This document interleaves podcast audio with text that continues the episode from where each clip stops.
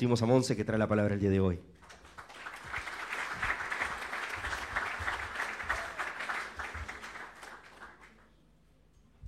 Amén. No sé si eh, anunciaste la vigilia, Oscar. Ah. Domingo que viene ya. Yo no lo podía creer, que ya era el domingo que viene. ¿eh? Recuerden que el lunes, eh, o sea, mañana no, el otro lunes es feriado.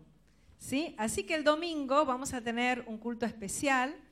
Eh, vamos a traer algo para comer, para compartir. Y después del culto, del culto normal del domingo, nos vamos a quedar a cenar todos juntos. Así que traiga alguna bebida, traiga algo, empanadas, pizzas, sandwichitos, algo que se pueda comer eh, sin tener que usar cubiertos. Eh, para, ah, también se puede traer algo dulce si quieren, para poder em, compartir y cenar juntos aquí. ¿eh? Si usted no puede traer nada, venga igual, que algo le vamos a convidar, seguro. nos vamos a quedar a cenar y después de cenar vamos a arrancar con una vigilia. Vamos a empezar, no sé, a la hora que terminemos, no hay apuro porque al día siguiente es feriado, así que eh, vamos a estar juntos orando, cantando, buscando al Señor, orando unos por otros, compartiendo la palabra. Eh, va a ser un lindo tiempo eh, estar en, vigilia. Va a venir el hermano Marcos Álvarez, no el, hijo de Gaby Sabri, él va a venir también, ¿no es cierto, Marcos? Vas a estar. Obvio, dice. El hijo del pastor Walter Álvarez de Pablo Nogués. Eh, él y su esposa tienen un hermoso don con la música y les pedimos que vengan para tomar una parte de la vigilia, para tener un buen tiempo de alabanza con ellos y que nos compartan la palabra. Así que eh, va a estar lindo. Vamos a dedicar el domingo que viene a buscar al Señor. a veces, no sé, para una fiesta, ¿no? Como que cuando nos invitan a una fiesta, toda la noche la gente se queda, no tiene apuro, eh, hasta desayunan al día siguiente, ¿no? Sirven el desayuno, no sé, comen 50 veces. Traigan algo para comer para la noche. Vamos a tener té y café y si quieren traer tortitas, usted su especialidad, que es torta de ricota, de manzana, que hace rica, para poder tener nuestros breaks durante la noche. Pero ¿No es cierto que cuando es una fiesta, un compromiso, nos quedamos y no pasa nada, ¿no? O cuando es, no sé, un tema de trabajo o de estudio, nos tenemos que quedar a estudiar hasta las 2, 3 de la mañana, no pasa nada. Eh, pero si nos tenemos que quedar en la iglesia para buscar al Señor, para alabar, y qué exagerados, ¿no? ¿Eh? Démosle al Señor lo mejor, ¿eh? démosle lo mejor, va a ser un tiempo. Y no sé si te portas bien,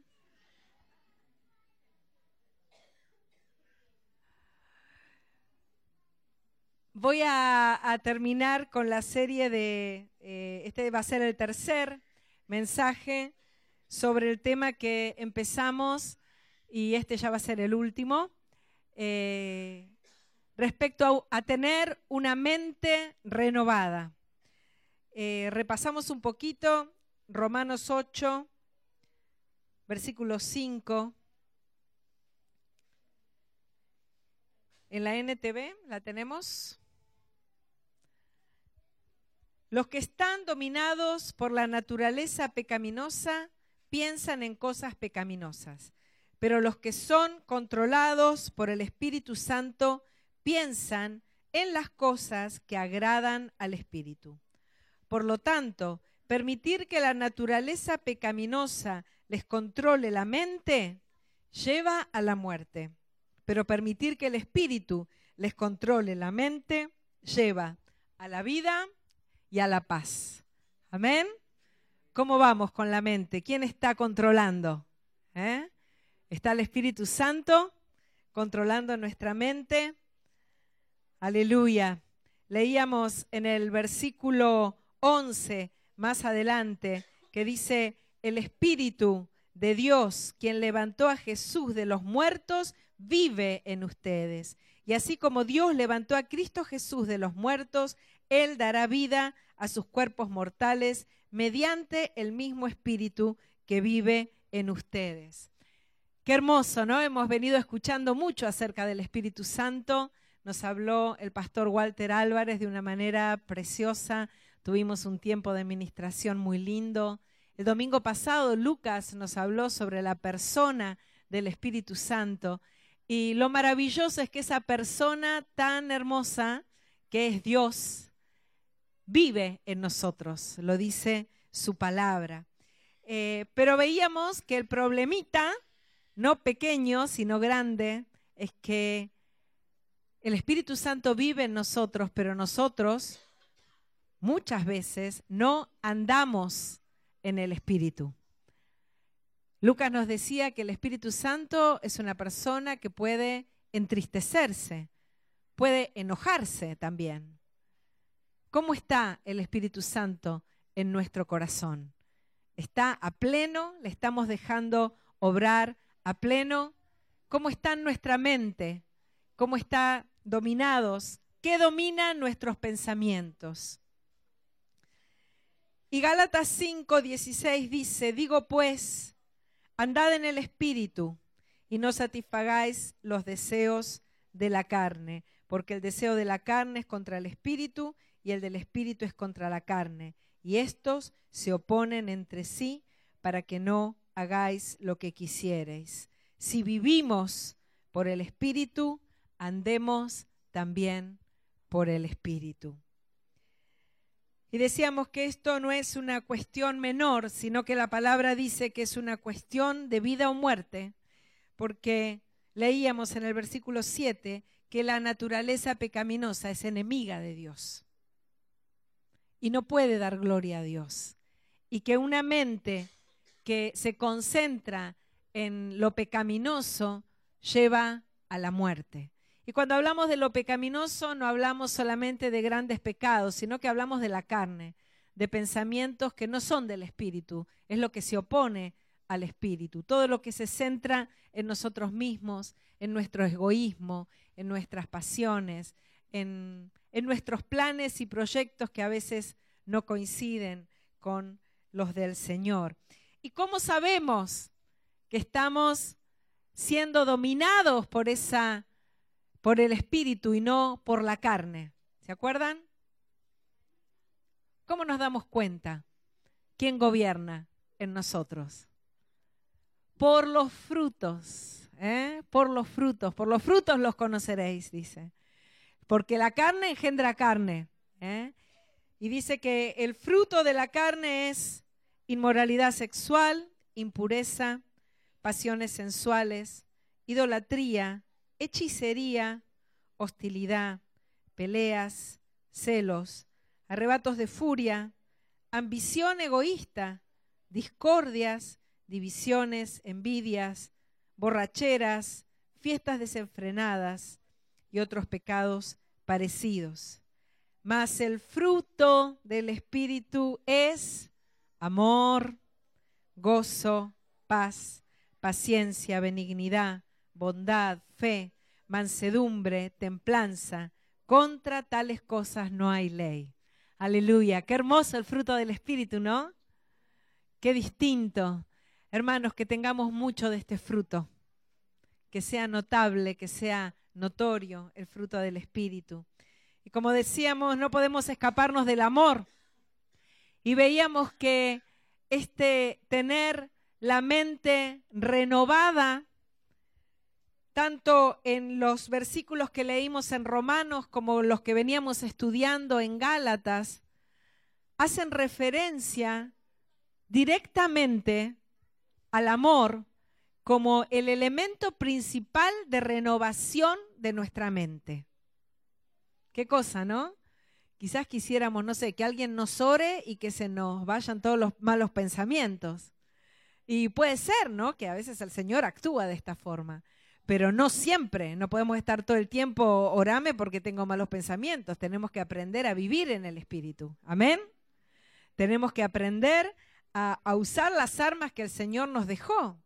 Y, leíamos que en Romanos 13:8 cuando sigue hablando de esta vida del Espíritu, empieza a hablar del amor. Y dice, no debáis a nadie nada, sino el amaros unos a otros, porque el que ama al prójimo ha cumplido la ley. Porque no adulterarás, no matarás, no hurtarás, no dirás falso testimonio, no codiciarás. Y cualquier otro mandamiento, en esta sentencia se resume. Amarás a tu prójimo como a ti mismo. El amor no hace mal al prójimo. Así que el cumplimiento de la ley es el amor. Y veíamos esto dice en Romanos y en Gálatas dice, pues ustedes, mis hermanos, han sido llamados a vivir en libertad, pero no usen esa libertad para satisfacer los deseos de la naturaleza pecaminosa. Al contrario, usen la libertad para qué? Miren para qué tenemos que usar la libertad. Para servirse unos a otros por amor. Para eso. ¿No? La libertad que el Señor nos ha dado es para servirnos unos a otros por amor. Pues toda la ley puede resumirse en un solo mandato. Otra vez, ama a tu prójimo como a ti mismo. Pero si están siempre mordiéndose y devorándose unos a otros, tengan cuidado, corren peligro de destruirse unos a otros. Y decíamos que esto no es una utopía, que es posible. ¿Y por qué es posible? Porque a veces decimos, no, pero esto es imposible de vivir, ¿no? Empezamos a pensar en situaciones, en cosas que nos han pasado, que nos pasan. Pero ¿por qué es posible? ¿Qué dice Romanos 5:5? Porque el amor de Dios ha sido derramado en nuestros corazones por el Espíritu Santo que nos fue dado. Todo es por el Espíritu Santo. Amén. Él es el que actúa en nosotros. Ese amor derramado en nuestros corazones, dijimos que es principalmente hacia Dios. Y por consecuencia, hacia nuestro prójimo, nuestro hermano, nuestro eh, pariente, nuestro amigo, nuestro vecino, todo nuestro prójimo, nuestro próximo, los que nos rodean, los que están cerca. Y empezamos el, el domingo que, el segundo domingo que hablamos sobre esto, a, a leer Romanos 12, ¿se acuerdan? El manual práctico para la renovación de la mente, porque hasta ahora son conceptos que hemos recibido, conceptos acerca de cómo renovar nuestra mente, cómo poder eh, hacer que la mente funcione en el espíritu y no en la carne. No estar pensando en las cosas de la carne, sino en el Espíritu Santo. Y dijimos que este capítulo de Romanos 12 empieza con las cosas prácticas, porque no podemos depender todo el tiempo de que nos estén ministrando, orando, sino que hay cosas para hacer. Amén para poner en práctica. Pero a mí me cuesta esto, me cuesta amar, me cuesta alabar al Señor, me cuesta adorar, me cuesta venir al culto. Bueno, no va a ser por magia, va a ser porque pongamos en práctica la palabra de Dios. ¿eh? Va a ser por esto que vamos a poder entrenar nuestro cuerpo, entrenar nuestra vida para que el Espíritu Santo pueda empezar a llenar nuestra mente de esos pensamientos que agradan a Dios. Amén. Romanos 12, decíamos que es un manual práctico para el desarrollo de este amor. Este amor dijimos que va primero para arriba y son los dos primeros versículos de Romanos 12. Vamos a leerlos otra vez. Dice, así que hermanos, os ruego por las misericordias de Dios que presentéis vuestros cuerpos en sacrificio vivo, santo, agradable a Dios, que es vuestro culto racional. Y en la NTV dice, por lo tanto, amados hermanos, les ruego que entreguen su cuerpo a Dios por todo lo que Él ha hecho a favor de ustedes, que sea un sacrificio vivo y santo, la clase de sacrificio que a Él le agrada. Esa es la verdadera forma de adorarlo. O sea, primero para que nuestra mente pueda empezar a funcionar en el espíritu, tenemos que empezar a adorar a Dios con nuestro cuerpo, con nuestra alma, con todo nuestro ser. Eso es lo primero. Tenemos que llevar nuestro cuerpo al sacrificio, pero dice un sacrificio vivo. ¿Por qué? Porque dijimos que no hacía falta más muertes. ¿eh? No hace falta muertes de animales, no hace falta muertes de personas. Jesús murió una vez y para siempre. Su sacrificio es suficiente.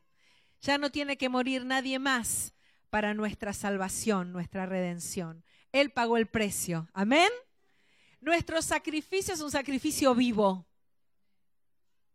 Es nuestro cuerpo en ofrenda cada vez al Señor. Dice un sacrificio vivo, un sacrificio santo. ¿Por qué? Porque solo los santos, los que han sido separados del mundo, nosotros hemos sido separados del mundo. Amén.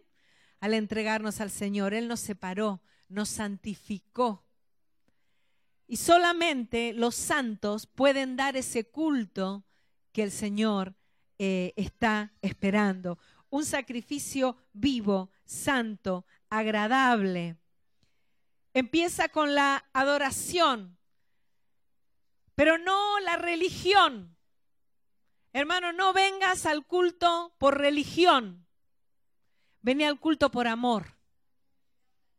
Vení al culto a darle tu amor al Señor, a darle tu ofrenda, a entregarle tu cuerpo como sacrificio vivo. Que no sea algo pesado, que sea un deseo, un anhelo, eh, pero para eso a veces al cuerpo hay que llevarlo. ¿Sí? ¿Por qué? Porque la carne no quiere adorar a Dios. O sea, nuestra carne nunca va a querer venir al culto. Solamente cuando estamos entrenados en el Espíritu, cuando nuestro Espíritu domina, cuando nuestros pensamientos en el Espíritu dominan nuestra carne, es que tenemos deseos de venir al culto. ¿Eh? No vas a venir porque, a ver, porque tu carne tiene unas ganas bárbaras. No, la carne dice no puede agradar a Dios, ni quiere, ni sabe, ni puede. Es el espíritu. Por eso nosotros tenemos que traer a nuestro cuerpo, aunque no quiera venir. ¿eh? Porque cuando estamos acá, ¿qué pasa, hermano? ¿Qué pasa cuando estás en el culto? ¿Qué pasa? Nuestro espíritu empieza a encontrarse con el espíritu del Señor. ¿eh? Nuestra mente se empieza a llenar de sus canciones, empezamos a abrir la boca. ¿eh? Tu boca no quiere alabar, hermano. Tu boca no quiere decirle al Señor. ¿No es cierto? Cuando nos empiezan a decir, decirle al Señor, ¿no? ¿Cómo cuesta? ¿Eh? No nos sale naturalmente. Tenemos que hacer un esfuerzo. Pero esto es lo que dice acá. Es un sacrificio. O sea, la palabra sacrificio no es al azar. Es un sacrificio. ¿Qué es un sacrificio? Algo que que cuesta. Algo que cuesta. Y decía David, ¿le voy a dar a Dios un sacrificio que no me cueste? Si no te cuesta, no es un sacrificio. O sea, no te condenes porque te cuesta alabar a Dios. No te condenes, pero no te conformes.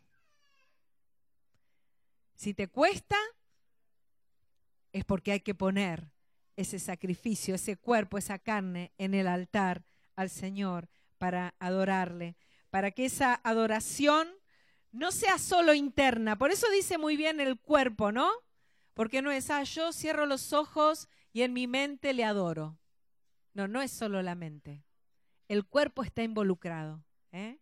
Tus palabras, tu voz, tus manos, ¿eh? tu abrazo al hermano, tu ofrenda en dinero, tu escuchar la palabra, el bendecir a otro. Todo eso es parte del culto. Y todo eso es el sacrificio vivo que ofrecemos al Señor. Dice, así que ofrezcamos siempre a Dios por medio de Él, por medio de Jesucristo. Siempre tiene que ser por medio de Jesucristo. Solamente por Él podemos. Sacrificio de alabanza. Sacrificio de... Y miren lo que es un sacrificio de alabanza. Fruto de labios que confiesan su nombre. Ah, con razón nos cuesta, ¿no? Con razón nos cuesta pronunciar, decir lo que Él es. Cuando decimos, hermano, empezá a decir lo que Él es. Empezá a decir sus virtudes, empezá a darle gracias, empezá a hablar de Cristo, a confesar, a declarar. Nos cuesta. ¿Por qué? Porque Él nos pide un sacrificio de alabanza, algo que te cueste. Amén. Aleluya. Por lo tanto, dice, por medio de Jesús, dice Hebreos 13:15, ofrezcamos un sacrificio continuo, continuo de alabanza, mediante el cual, dice la NTV, proclamamos nuestra lealtad a su nombre. Qué lindo, me gusta esta versión también. Por este sacrificio de alabanza continuo proclamamos nuestra lealtad a su nombre. Cuando estás en tu casa, cuando estás haciendo las cosas, Señor, te amo, Señor, quiero serte fiel, Señor, te alabo, Señor, te adoro, canta, alabá, que haya un sacrificio continuo de alabanza al Señor. Vamos a venir a la vigilia a qué? A ofrecerle un sacrificio de alabanza a Él. Aleluya. Y el versículo 2 de Romanos dice, ¿cómo llegamos a ofrecer ese sacrificio? ¿No? Nos explica. Romanos 12, 2. ¿Cómo hacemos para poder ofrecer ese sacrificio? No imiten las conductas ni las costumbres de este mundo. Más bien, dejen que Dios los transforme en personas nuevas al cambiarles la manera de pensar entonces aprenderán a conocer la voluntad de Dios para ustedes, la cual es buena, agradable y perfecta. Aleluya. Oscar nos predicaba el viernes, ¿no? ¿Dónde está Oscar? Ahí está, sentado en el piso. Nos predicaba, ¿estás bien? El viernes sobre cómo actúa el mundo y cómo tenemos que actuar nosotros para no imitar las conductas del mundo, ¿no? Y nos dio varios ejemplos prácticos muy buenos de cómo actúa el mundo y cómo tenemos que actuar nosotros.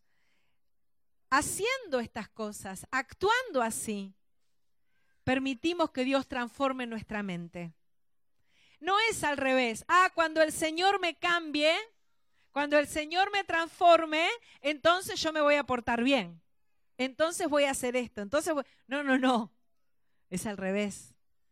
Tenemos que nosotros empezar a, a no conformarnos, a no imitar, a no hacer como hace el mundo en tantas cosas, ¿no? Nos ponía ejemplos Oscar de la vida cotidiana, en la forma de tratarnos, en la forma de someternos a las autoridades, a nuestros padres, a nuestros pastores, a no robar como roba el mundo, ¿no? En, en las fábricas, en las oficinas. ¿No? Total. El dueño tiene plata, ¿no? El empresario, la empresa, me llevo esto, me llevo una resma de papel, ¿qué le hace? El mundo hace así, pero nosotros no podemos actuar así. Nosotros tenemos que actuar como hijos de Dios. Me dieron un vuelto de más. ¿Qué hago? Ah, qué bendición de Dios. ¿No? Me tenían que dar 10 pesos y me dieron 100. ¿Qué haces? ¿Es una bendición del Señor? No, pobre cajero, no le va a cerrar la caja, después se lo van a descontar. Lo devolvemos. Amén. Amén. ¿Estás seguro, no? Amén. No nos conformamos a este, a este siglo. Entonces el Señor empieza a transformar nuestra mente, nos cambia la manera de pensar. Tengamos hábitos santos. Teniendo hábitos santos, el Señor trabaja en nuestra manera de pensar y nos da a conocer la voluntad de Dios. Estamos en este mundo, hermanos, pero no somos del mundo. Y a través de estas cosas, la gente va a ver que somos diferentes, que somos de Dios. Si todo el mundo en el grupo, en la facultad, en la escuela, donde sea, está hablando a favor del aborto, anímate a pensar distinto y a hablar distinto. No te conformes al mundo para no pasar vergüenza. Quizás no en el momento de más euforia, quizás no sea en medio de una discusión, pero que todos sepan lo que vos pensás. No tengas vergüenza. Cada vez va a ser más difícil. Pero marquemos la diferencia, no nos conformemos al mundo. Amén. Marquemos la diferencia. Como hijos obedientes, dice, no os conforméis a los deseos que antes teníais, dice Pedro 1.14. Sed santos porque yo soy santo. Aleluya. Y Él dice que nos transforma, y hablábamos de esta palabra transformar, que eh, es usada cuando el Señor Jesús se transfigura, ¿no? En el monte de la transfiguración, que dice que su rostro resplandeció como el sol. ¿Por qué, hermanos? Porque podemos ser eh, religiosos y no transformados. Podemos tratar de imitar la ley, de obedecer en todo, de ser buenas personas, de ser morales, pero no ser transformados. La transformación viene por el Espíritu Santo, la hace el Espíritu del Señor. Cuando nosotros le obedecemos y dejamos que su Espíritu trabaje en nuestros corazones. La transformación se ve por el fruto del Espíritu. Amén. Nosotros tenemos hábitos santos, o sea, obedecemos al Señor, en esto no nos conformamos al mundo, no actuamos como actúa el mundo, pero no es eso solo. Al hacer eso, el Espíritu Santo trabaja en nuestros corazones y ese trabajo del Espíritu Santo en ese culto que le damos al Señor, cuando nos, nos presentamos delante de Él, dice, con la cara descubierta, contemplando su gloria, contemplando su hermosura, declarando lo que Él es. Dice que como, como un reflejo, su gloria se refleja en nosotros y somos transformados a la misma imagen que nuestro Redentor. Amén. ¿Por qué? Porque la letra sola no va. El Señor nos pide ese acto de amor, de adoración. Por eso dice, un sacrificio vivo, que es nuestro culto, es nuestra adoración a Él, y una vida que no se acomoda a las costumbres del mundo, sino que vive en santidad. Las dos cosas van juntas, porque si no podemos ser como ¿Se acuerdan del, joven rico?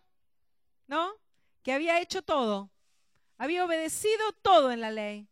Y el Señor le quiso mostrar que había algo que le faltaba.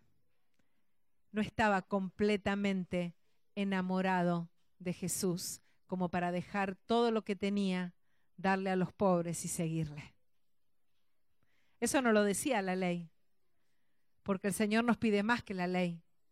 El Señor quiere nuestro corazón. Amén. Él quiere nuestro amor. Él quiere que le sigamos por amor. Él quiere un cuerpo entregado en sacrificio vivo para darle ese culto en espíritu y en verdad. Amén. Porque no es tampoco solo el culto, sino que ese culto se refleja en estos segundos que es no vivir conforme al mundo. Entonces, el Espíritu, el fruto del Espíritu Santo va a estar en nuestros corazones. Dice, por lo tanto, todos nosotros, mirando a cara descubierta como en un espejo la gloria del Señor, somos transformados de gloria en gloria en la misma imagen como por el Espíritu del Señor.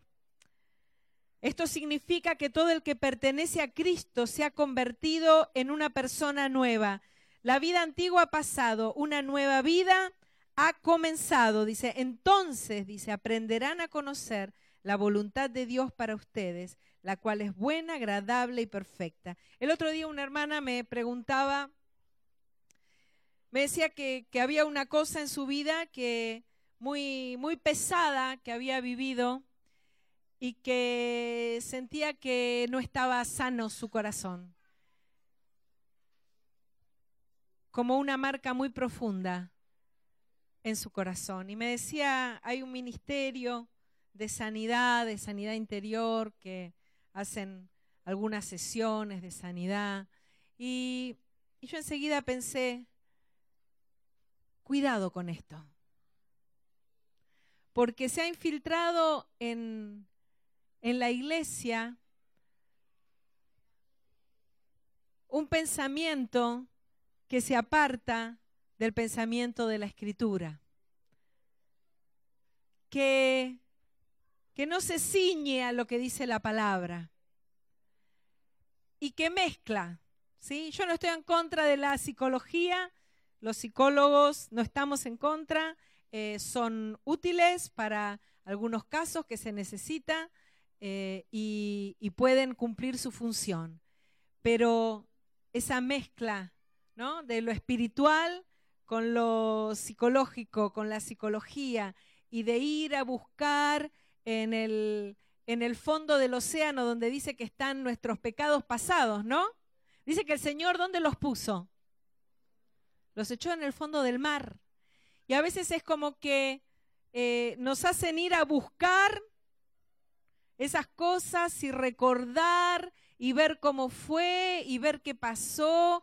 Y, alguien que no es un profesional, sino que teóricamente tendría que ser un pastor, un líder, y sin conocimiento de lo que está haciendo, empieza a hacer esas cosas que en la Biblia no es así. En su palabra nos dice que Él perdonó nuestros pecados, los echó en el fondo del mar y nosotros no tenemos que ir a buscarlos, sino creer en el perdón de Dios. Hermanos, si le pediste perdón por tus pecados al Señor y, y crees que la sangre de Cristo tiene poder para limpiarte, no te culpes más. No lo recuerdes más, el Señor lo olvidó. Y cuando eso venga a tu mente, a tu corazón, empezá a orar, la sangre de Cristo me limpió. Empezá a declarar lo que Jesús hizo.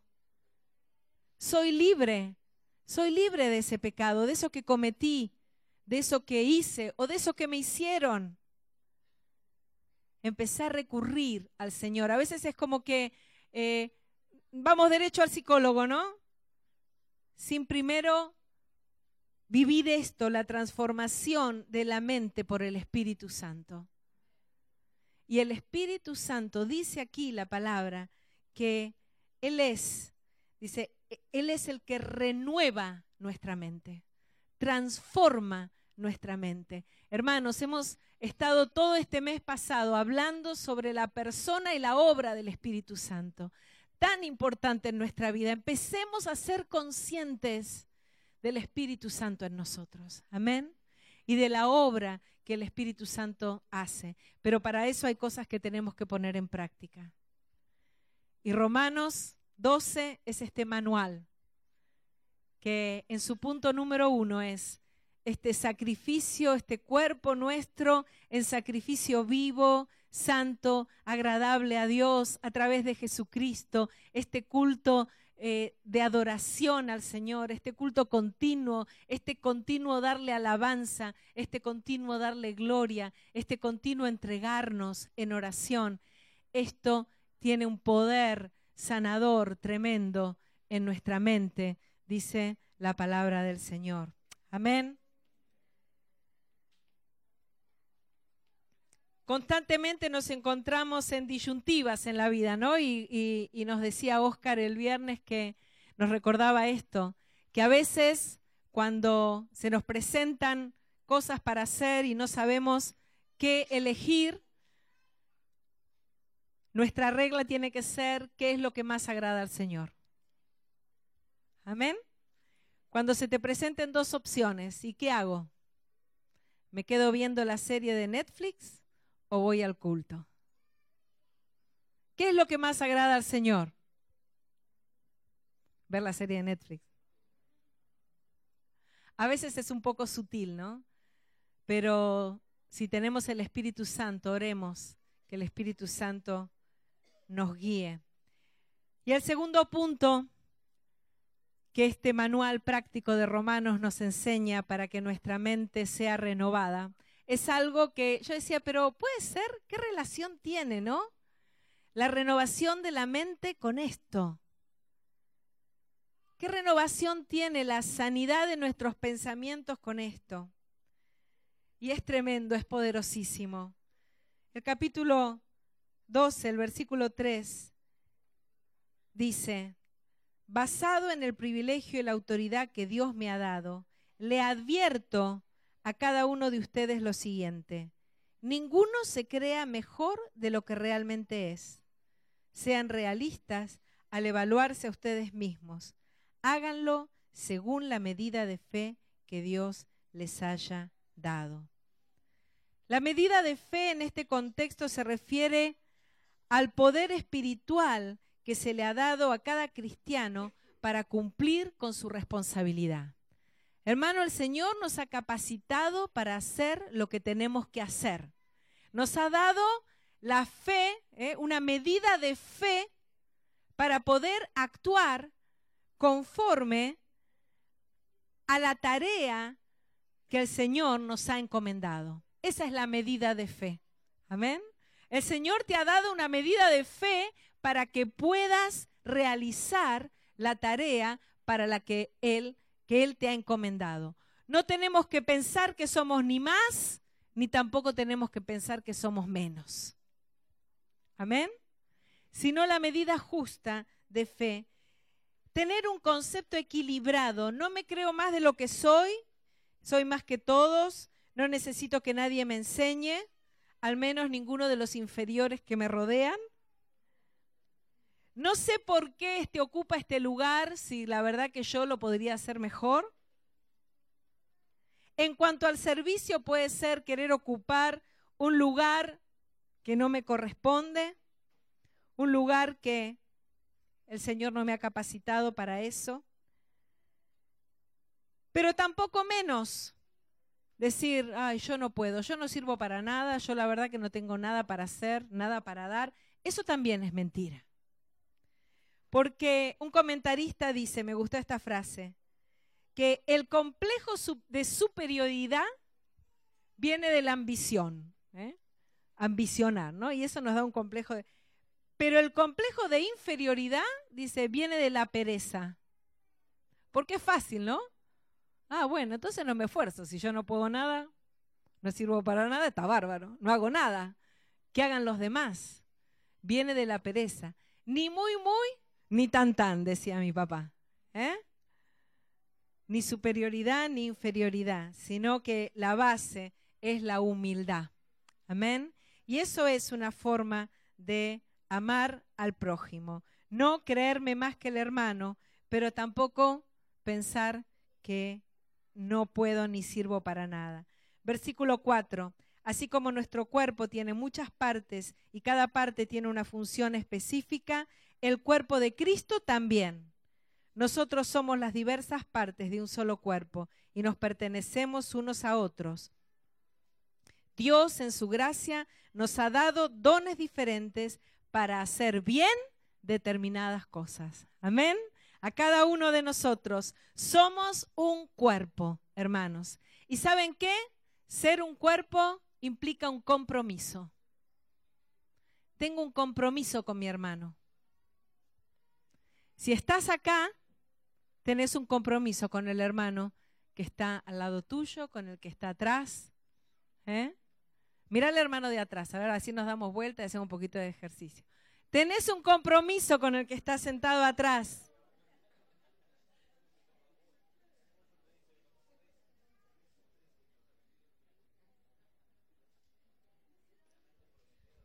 Amén.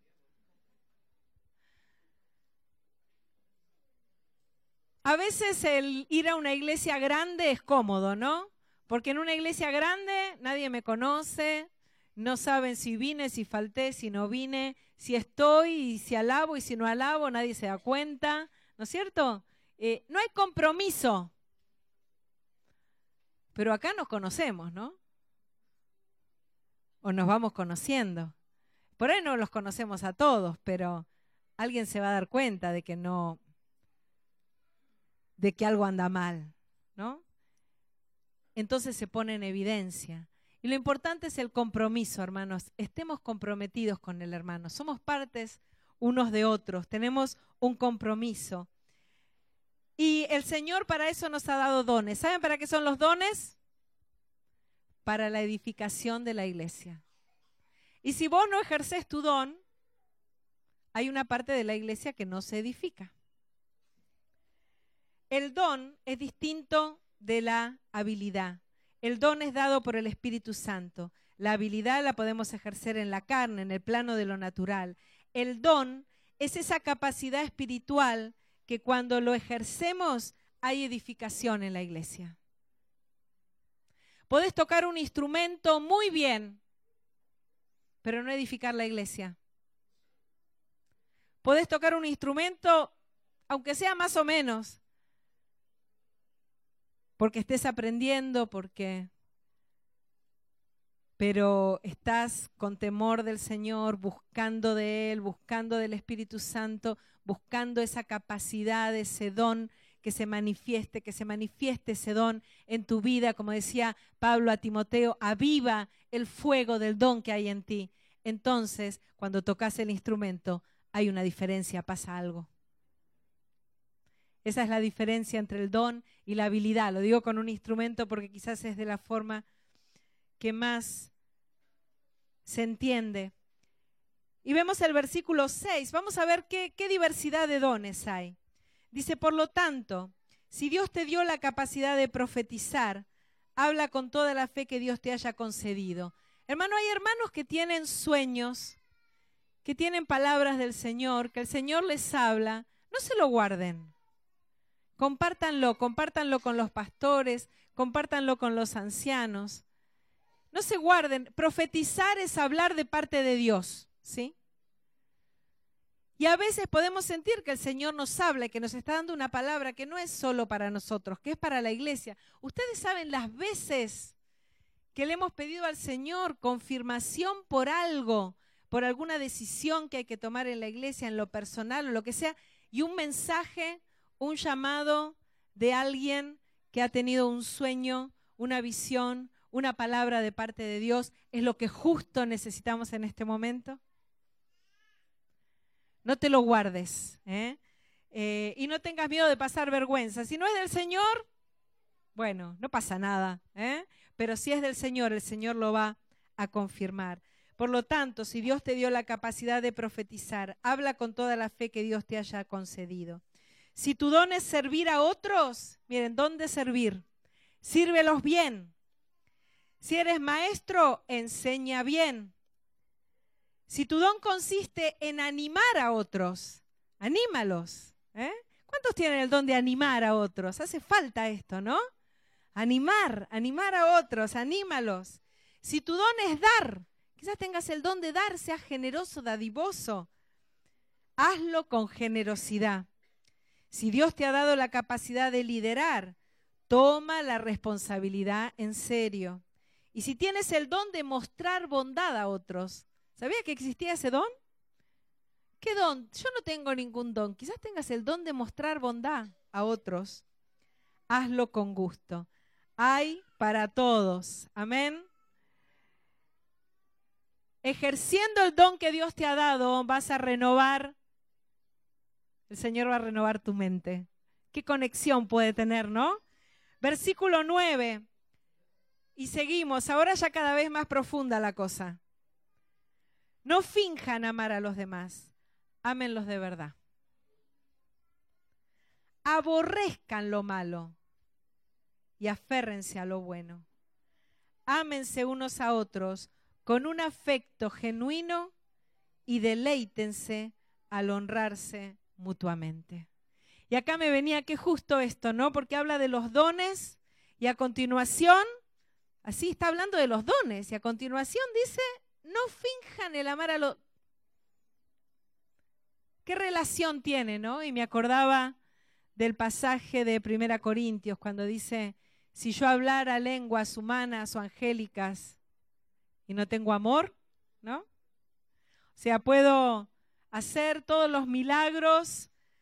Dice, si tuviera el don de profecía, entendiera todos los planes secretos de Dios, contara con todo el conocimiento y tuviera una fe que me hiciera capaz de mover montañas, pero no amaras a otro, yo no sería nada.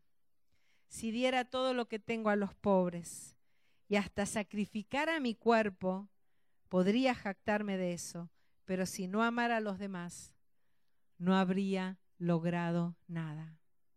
El amor es el motor principal para la renovación de la mente. Hermano, ¿cómo está el tema del amor? El tema del perdón. Eso sí es una sanidad interior. El amar, el perdonar, renueva nuestra mente por el Espíritu Santo. El amor es paciente y bondadoso. El amor no es celoso ni fanfarrón, ni orgulloso ni ofensivo. No exige que las cosas se hagan a su manera, no se irrita, ni lleva registro de las ofensas recibidas. No se alegra de la injusticia, sino que se alegra cuando la verdad triunfa. El amor nunca se da por vencido. Jamás pierde la fe. Siempre tiene esperanzas y se mantiene firme en toda circunstancia. Yo creo que el Señor no nos ha hablado del Espíritu Santo simplemente como una fuerza, como un poder, sino que nos ha hablado como una persona. Y dice que el amor de Dios ha sido derramado en nuestros corazones. ¿Por quién? Por el Espíritu Santo. Tenemos el amor de Dios, hermanos. Nuestra mente va a seguir carnal, va a seguir con sus pensamientos si no nos ejercitamos en el amor. Y voy terminando, si pueden venir los músicos. Versículo 11. No sean nunca perezosos, más bien trabajen con esmero y sirvan al Señor con entusiasmo. Que el fuego no se apague. Este versículo 12 es clave, dice, alégrense por la esperanza segura que tenemos. Tengan paciencia en las dificultades y sigan orando. Presten atención a esto. Alégrense por la esperanza segura que tenemos. ¿En qué tenemos que concentrar nuestros pensamientos? En la esperanza segura que tenemos. Hermano, no hay nada más seguro que la esperanza que Dios nos ha dado por su Espíritu Santo a través del sacrificio de Cristo. Eso es lo lo más seguro que tenemos. Todo lo demás va a pasar, se va a desvanecer. Toda situación, toda circunstancia, los bienes de esta tierra, todo va a desaparecer. Pero lo único que no va a desaparecer es esta esperanza segura que tenemos. Hermano, enfoca tu mente, escúchame bien. Enfoca tu mente en esta esperanza segura que tenés. Y a continuación dice, tengan paciencia en las dificultades. ¿Cómo podemos tener paciencia en las dificultades? Fijando nuestra mente en la esperanza segura que tenemos. ¿Y qué dice? Y sigan orando. Sin oración, sin oración estamos muertos, perdidos fijar nuestra mente, alegrarnos en la esperanza. Alegrate en la esperanza. Decirle a tu hermano, hermano, alegrate en la esperanza. En la esperanza segura. Amén. Tengan paciencia. Decirle también, tené paciencia. Tené paciencia. Tené paciencia. Y por último, decirle a tu y seguí orando, ¿eh?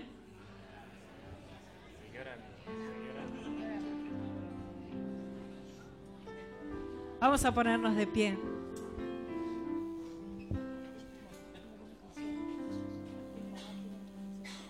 Estén listos para ayudar a los hijos de Dios cuando pasen necesidad. Estén siempre dispuestos a brindar hospitalidad. Bendigan a quienes los persiguen. No los maldigan, sino pídanle a Dios en oración que los bendiga. Alégrense con los que están alegres y lloren con los que lloran. ¿Sabes si tu hermano está alegre? ¿Sabes si hay algún hermano que está triste? ¿Cómo puedes saberlo? ¿Cómo podemos saber si el hermano está alegre? Preguntándoselo. Y decíamos, ¿se acuerdan? El otro domingo, y cuando se lo preguntes, está dispuesto a escuchar. ¿Para qué? Para poder alegrarte si está alegre y llorar con el que llora. Amén. No le digas al hermano todo bien hoy. ¿eh? Decirle, esta semana quiero hablar con vos, te quiero contar lo que me pasa para que ores por mí. Amén. Estos ejercicios, hermanos, transforman nuestra mente. Vivan en armonía unos con otros. Y miren esto, no sean tan orgullosos como para no disfrutar de la compañía de la gente común. Y no piensen que lo saben todo. En la Reina Valera dice, no sean sabios en vuestra propia opinión. Nunca devuelvan a nadie mal por mal. Compórtense de tal manera que todo el mundo vea que ustedes son personas honradas. Hagan todo lo posible por vivir en paz unos con otros. Queridos amigos, nunca tomen venganza Dejen que se encargue la justa ira de Dios. Pues dicen las escrituras, yo tomaré venganza. Yo les pagaré lo que se merecen, dice el Señor.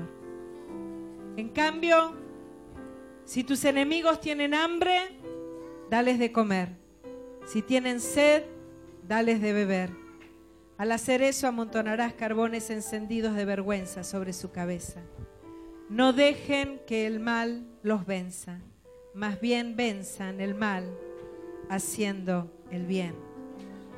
El cumplimiento de la ley es el amor, hermanos. Jesús se enojaba mucho con los fariseos por eso. Les decía, cuelan el mosquito, ¿no?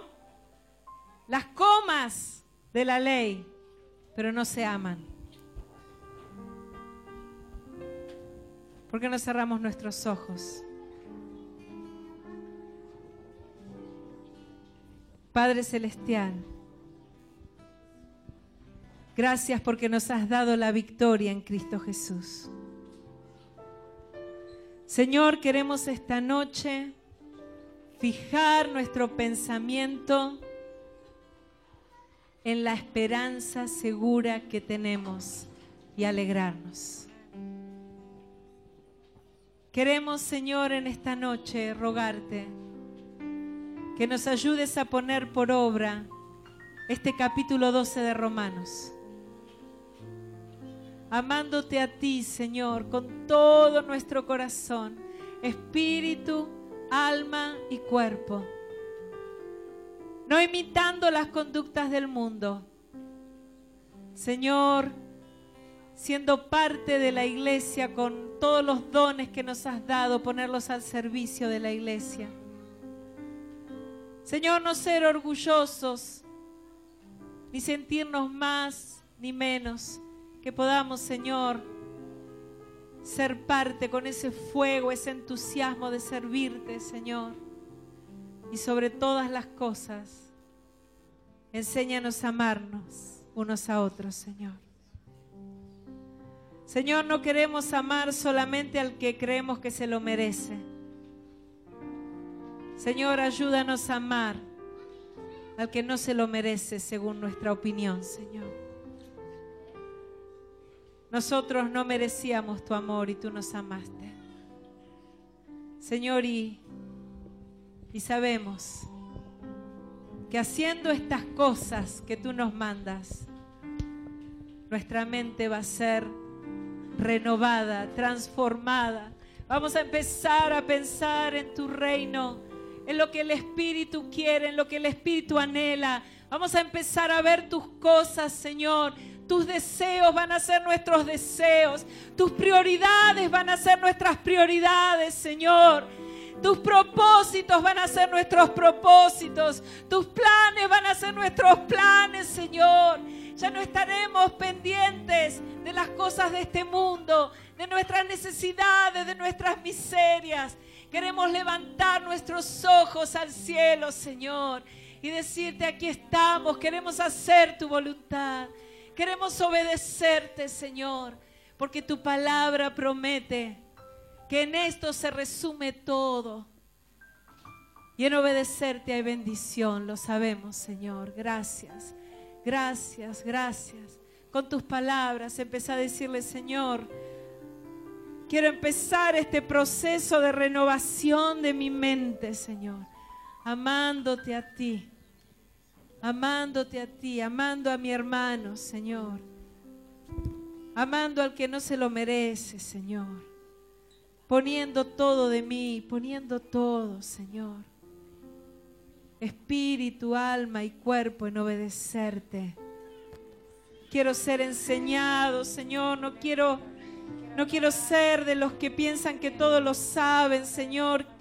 Necesito que me enseñes, necesito ser enseñado por mis hermanos, Señor. Dame un corazón humilde para que mi mente pueda ser renovada, Señor. Es nuestro anhelo, Jesús. Es nuestro anhelo. Es nuestro anhelo, Señor. Aleluya.